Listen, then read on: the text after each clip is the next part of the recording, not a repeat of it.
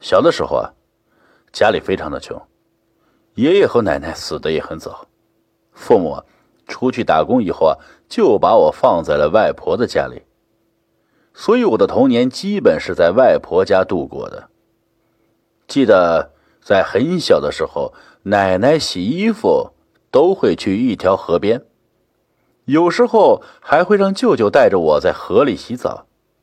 可是不知道为什么，奶奶突然不让我去河里洗澡了，就连站在河边也不行。这还是从一个朋友的口中得知。他的母亲告诉他说，河里有吃人的水鬼，因为那几天河里死过几个孩子，就连在河边喝水的小动物也都死在了里面。小动物啊，是村子里的狗啊、猫啊什么的。村子里面没有幼儿园，到了年纪的我，直接在村子里的小学读一年级。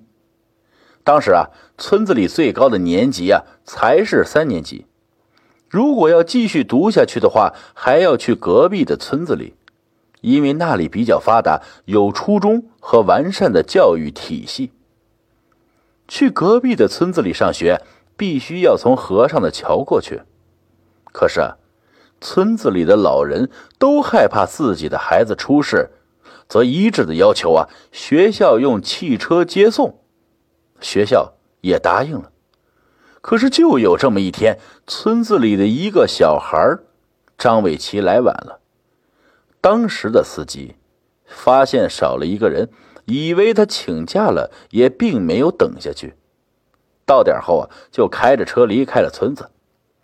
张伟奇没有赶上学校的校车，无奈之下，只能自己从河面上的那座桥上走过去，自己啊步行去学校。可是，奇怪的事情就在那一天发生了。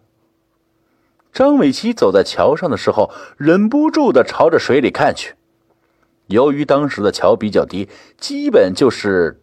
找水面见的，张伟奇朝着水面看去，他看到了一条小鱼。可是，慢慢的那条鱼变得非常的大，跃出水面后，足足有洗澡盆大小。张伟奇怪叫了一声，想要跑，可是却被那只灰色的大鱼咬着胳膊拉了下去。当时有一个去地里干活的男人看到了这一幕。当下拿着手中的镰刀，跳到了河里，和那只大鱼拼着力气。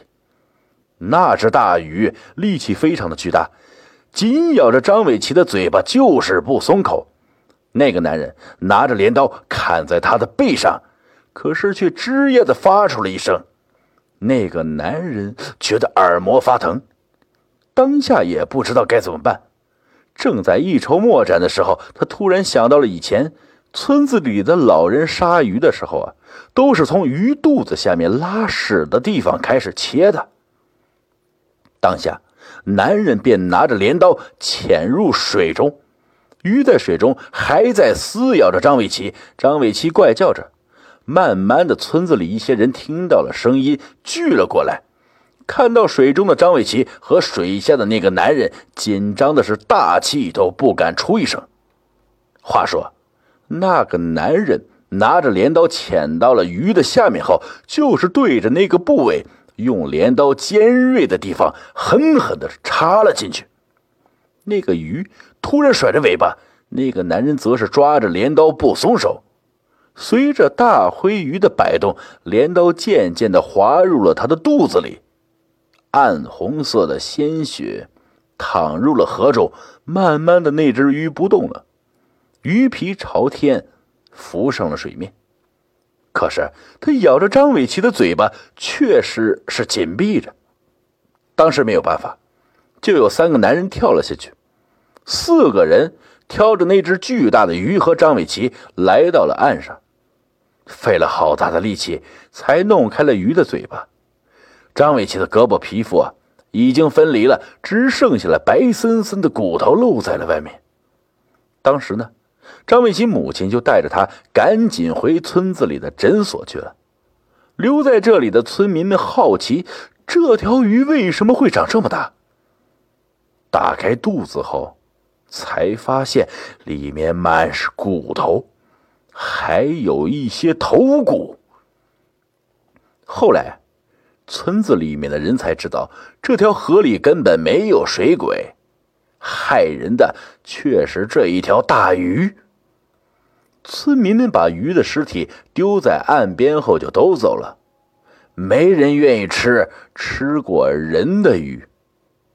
在一众人离开以后，一条同样是灰色的大鱼化成一位老人，直立行走到河边，抱起那条大鱼，怨恨的看了一眼村民们离开的地方，然后啊。走到河里，消失不见了。